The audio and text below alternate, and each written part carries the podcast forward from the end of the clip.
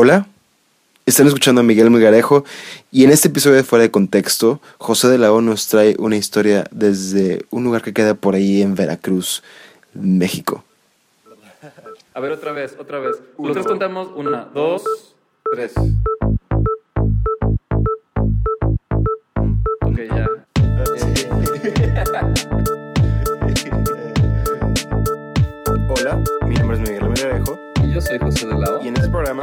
Sacamos el diseño Fuera de contexto.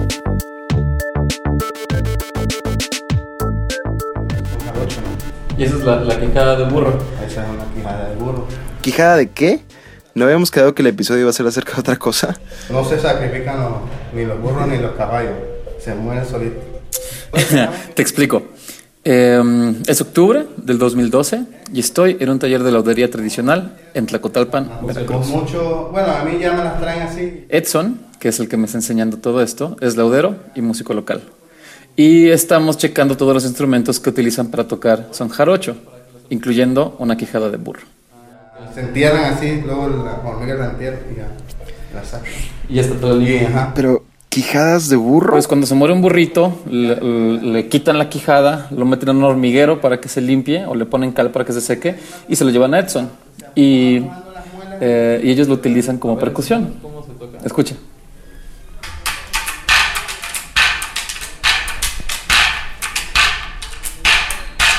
Y así me estuvo enseñando otros instrumentos, Tengo un marimbol. pero la razón principal es, no es por las quejadas de burros o por otros, sino es porque Edson fabrica jaranas. Y no solo eso, él es un ejemplo de que uno puede vivir de su cultura. Aquí hay uno.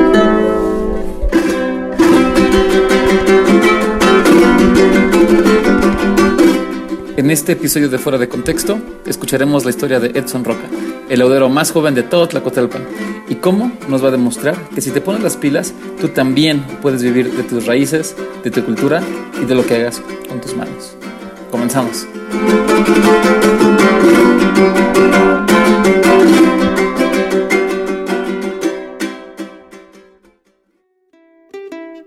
Mi nombre es Edson Roca Martínez y me dedico a construir instrumentos tradicionales de Veracruz. ¿Cómo entré en este mundo de, de la construcción de estos instrumentos? Fue estudiando la prepa y tocaba un poco la guitarra. Y un día se me rompió el cabezal de mi guitarra y fui con un vecino aquí que se llama Marcos Cruz, mejor conocido como Taconazo. Taconazo es un carpintero y ebanistero de más de 70 años de edad y él crea sus propias herramientas y él entorcha sus propias cuerdas. Y es el último carpintero que sigue haciendo arpas de cedro sólido en Tlacotalpan.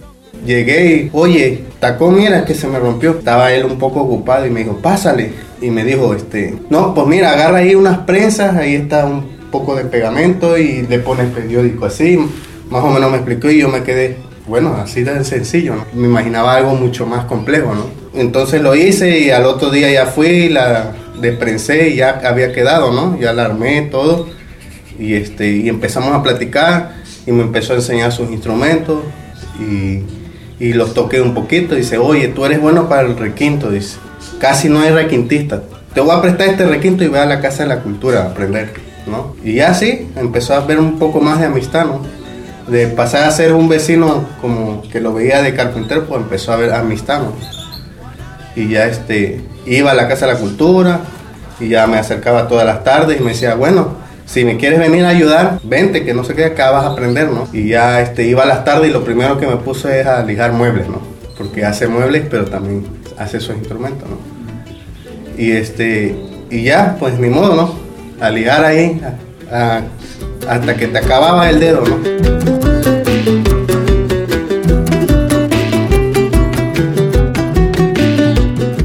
Pero yo enseguida, yo siempre tuve la facilidad de las manualidades, ¿no? Desde muy chamaco, ¿no?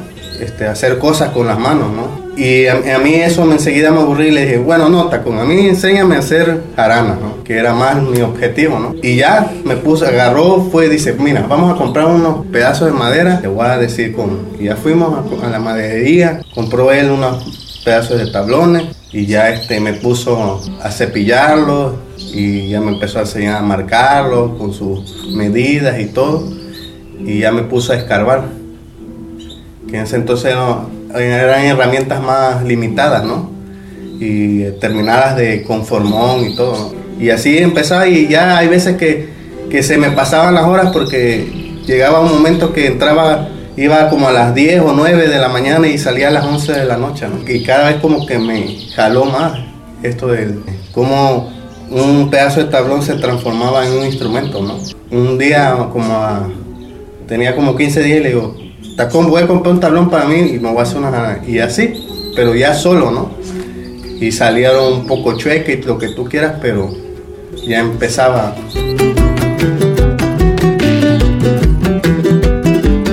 Esto se puede escuchar muy bonito de cómo el adolescente va y aprende un oficio del maestro del pueblo. Pero cuando es momento de dar ese siguiente paso y salir a la vida real, uno tiene que tomar una decisión. Pues es difícil un poco porque pues también está la parte que la mamá se preocupa, ¿no? ¿Qué vas a hacer con tu vida? En ese entonces ya había salido y empezaba a salir de la prepa y me dijo, bueno, ¿qué vas a seguir estudiando? No, yo digo, pues la verdad es que a mí la escuela casi no se me da. Y ya me mandó a trabajar por ahí y estuve un año fuera. Ah, me fui a Playa del Carmen, me recuerda, a trabajar en una hotelería, ¿no? Y, este, y, y después de un año yo regresé, mi papá se enfermó se dedicaba al campo y ya no podía hacer cosas pesadas y tuvo que irse, ¿no? Eh, mi mamá es de Puebla y mi papá es de aquí, pero siempre hemos vivido aquí. Este, yo me crié aquí, ¿no? Y siempre me ha gustado aquí, ¿no? Y yo después de ese año regresé, pero ya estaba la casa sola. Y regresé y me empecé a juntar con mi, la gente, agarrar y irme al taller eh, de Catacón y tenía también a, a, a don Fallo Figueroa, que es otro ebanista y hace instrumentos y hace sus muebles con el propósito de aprender más. Ya, ya tenía dos maestros. Así es, y Figueroa pues eh, viene siendo familiar mío, ¿no? Sale, ¿no? Que los apellidos y como aquí Tlacotalpan es pequeño, todos somos familia casi, ¿no? Y este, resulta que fue, era mi tío y ya este, y ya me, y veía el interés que yo tenía ganas de aprender, ¿no? Que este, ya te dan de comer y ahí empezó a platicar de un concurso que hay de arte popular, ¿no? Y decía, no, mira, ahí hacen una categoría de instrumentos, concursan con instrumentos de toda, todo el país, ¿no? Y pues me interesé mucho y me dijo, ¿por qué no haces una pieza? Me dijo. En, regresando me quedé con eso y faltaban como una semana, ¿no? Y yo decía, ¿qué voy a hacer? ¿Qué, qué voy a crear, no? Realmente no inventa uno, pero recicla, ¿no? Tomas de algo de aquí a acá. Eh, ¿Cómo qué te referías? ¿Como reciclar este, materiales o reciclar ideas? bueno, yo reciclo materiales, pero también reciclo las ideas, ¿no? Para que tú hagas un estilo, ¿no? Y esta filosofía de reciclar ideas, como dice Edson, es algo que me fascina de los artesanos en Tlacotalpan. Los carpinteros locales tienen esta cultura de tomar prestada eh, las ideas de, de todos y cada uno le va poniendo un poquito de su cosecha y ninguno patenta o se apropia de, estas ideas. Es como si las ideas que se generan en el pueblo fueran un valor común que, que se comparte, como la cultura misma, ¿no? Pues yo tenía ya, tenía la escuela de, de, por ejemplo, de Tacón, de Don Fallo y también ya de Julio, ¿no? Porque tienen diferentes, o sea, tienen muchas técnicas parecidas, pero hay cosas que uno tiene el otro y el otro no. Yo dije, bueno, pues voy a combinar un poco de las tres escuelas y, y le voy a poner de mi cosecha. Y yo recuerdo que la metí y pasaron ya cuatro meses cuando me, me, me hablan, ¿no? Dice, oye, que ganaste. No, me, me estás ganando de tonto. No, sí, de veras. Y ya fui, y ya, sí, pues sí, sí, era verdad. Y ya, un, un, tercer lugar a nivel nacional. Y, este, y ahí eso fue lo que me motivó, ¿no? A empezar a, a tener ya mi propio taller, ¿no?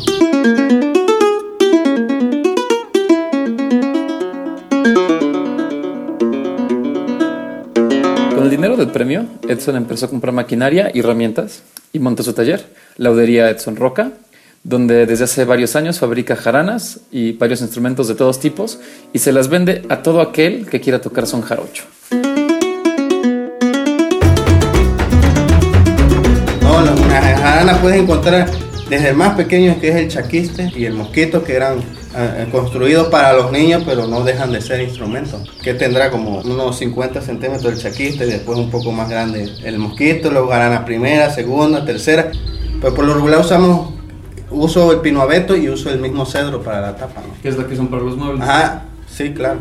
A mí lo que, lo que me llama la atención es de que cuando ves este el- la, la jarana tradicional, bueno, cuando digo yo no yo no soy yo no tengo mucha experiencia en, en instrumento veracruzano, pero Sí, claro. sé más o menos de guitarra y como construyen la, la guitarra en vez de ser este escarbado lo hacen con, con, con capas de madera, ¿no? Sí, pues antiguamente yo creo que, ah, por ejemplo, tenemos la descendencia española que de las guitarras barrocas, ¿no? Ujú. Antiguamente eran escarbadas, ¿no?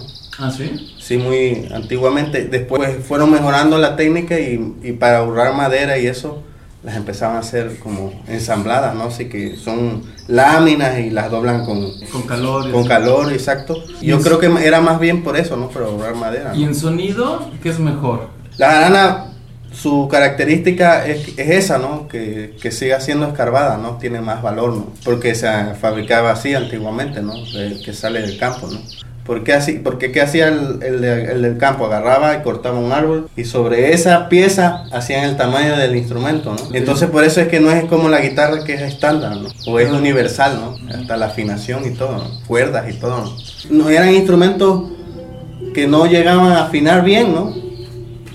O sea, afinaban así. Y aparte también hay una infinidad de, de afinaciones, ¿no?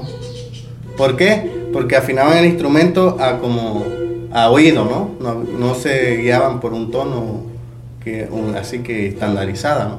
Y vas a cada región y también es súper distinto, ¿no? Y está la afinación por cuatro, por guitarra, por este, mandolina, por... Que al final de cuentas son las mismas afinaciones pero transportadas, ¿no? Está esta otra parte que entran ya los músicos ya de estudio, ¿no? Porque hay músicos ya estudiados que empiezan a tocar son jarocho, música popular. ¿no?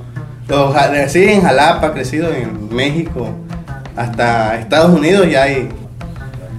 Y, y- y es eso, esa es la magia también de, de este movimiento del son jarocho, ¿no?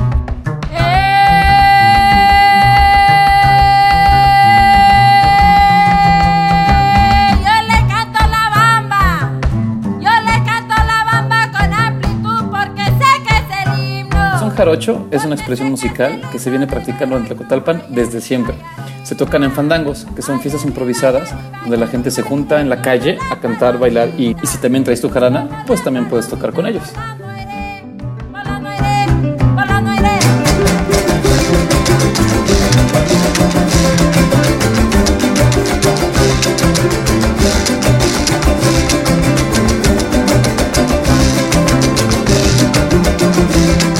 Jarocho no es una canción, se vuelve canción cuando ya la grabas, ¿no? Porque ¿Por qué? Porque la música se recrea, ¿no? Nunca va a ser igual, ¿no? Tanto puede durar como cinco minutos como puede durar en un fandango media hora, una hora.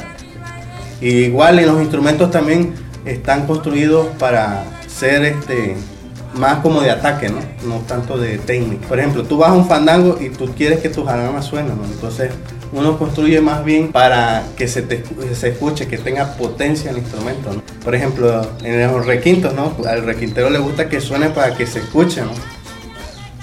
Y, y hacerlo eléctrico Hacerlo eléctrico pues ya sale de, de la caja es, De- es como prohibido. No es prohibido, ¿no? Ahora lo hay, ¿no? Por ejemplo, aquí todos los sábados hacen el fandango del- de la farmacia. Y todos, no, ¿por qué? Porque todos tienen- traen pastillas, ¿no? Ya, pero ya no se vuelve colectivo, ¿no? Y para los músicos que empiezan o, o los tímidos, ya no se acercan, ¿no? Como un fandango para el turista, ¿no? Sí. Sí, ¿no? O sea, ya se vuelve como el artista que está en el escenario. Ajá, exacto, se vuelve. escucharlo.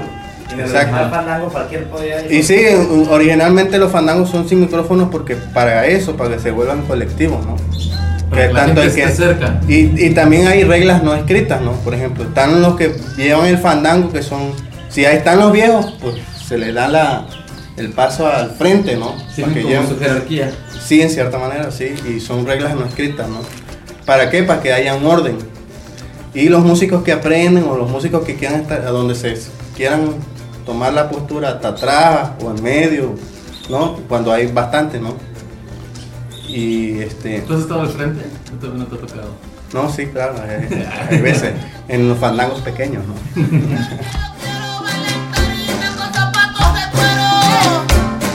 ¿Cuál es el valor más importante de un instrumento cuando tú lo, cuando tú lo vas a hacer? Yo para mí, el- la construcción del instrumento para mí, no importa que sea sencillo, pero que suene bien. ¿no?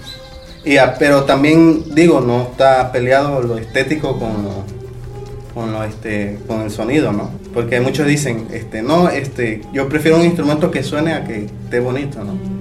Muy bonito, ¿no? Y bueno, cada quien, ¿no? Hay quienes les, les gusta las mujeres maquilladas y hay quienes no. ¿no? Así pasa con esto, ¿no? Eh, ¿Cuál sería tu definición de diseño? Definición de diseño. Eh, ajá. Pues el crear, ¿no? El crear que y que, que plasmes ahí algo en, en, tu en tu arte, ¿no? En tu artesanía o, o como lo quieras llamar. ¿no? Al final mí mis garanas, ¿no? Que ahí termines plasmando hay veces lo que llego a ver en el día, ¿no? En Tlacotalpan, mucha arquitectura. Hay veces que tomo de ahí y las plasmo ahí, ¿no? En los pisos, no sé. Ah, te, Y- te- te inspiras de los... De, de los Sí, yo animales? sí, yo veo mucho. Ah, mira, ese arco tiene esa terminación, me gusta. Y a, de a veces tomo de ahí, ¿no? Ah, ok. ¿O del piso? Así hay veces los pisos tienen muchas figuras, ¿no? Y hay pisos muy, muy viejos porque llegaban aquí pisos de... Como fue un- una ciudad de... ¿Cómo se dice? De comercio. Entonces llevaban pisos y se llevaban productos. Y hay pisos muy viejos y entonces esos pisos tienen muchas figuras geométricas. Hay veces que yo... Ajá. Es a lo que digo, recicla uno ideas, ¿no? Porque ya no inventa uno nada.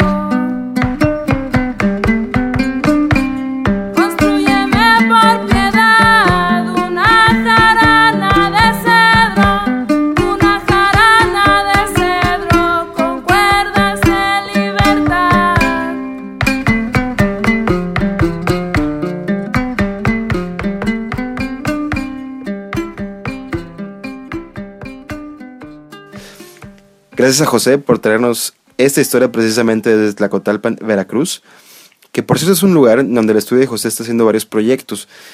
Los quiero invitar a que visiten thechair.rocks.com. Hay un workshop bien interesante que se está organizando con artesanos del lugar, entre otras cosas más. thechair.rocks.com. Por cierto, presentamos el pasado primero de septiembre en Monterrey, en un evento que se llamó Design Decode, nuestro primer episodio en vivo. Fue nuestra primera experiencia de este tipo y quedamos bastante satisfechos y con ganas de más. Gracias a todos, por cierto, por todos sus comentarios y gracias a todos los que atendieron. No paramos ahí. El siguiente 29 de octubre vamos a estar del otro lado del mundo, en Holanda, en una ciudad que se llama Delft, presentando el mismo episodio para la comunidad hispanohablante eh, de por acá. Entonces, los invitamos a que visiten nuestra página www.fueradecontexto.com para que vean más detalles acerca del evento, si es que se encuentra por acá o si nos quieren echar porras también. Hasta la siguiente. Nos estamos escuchando.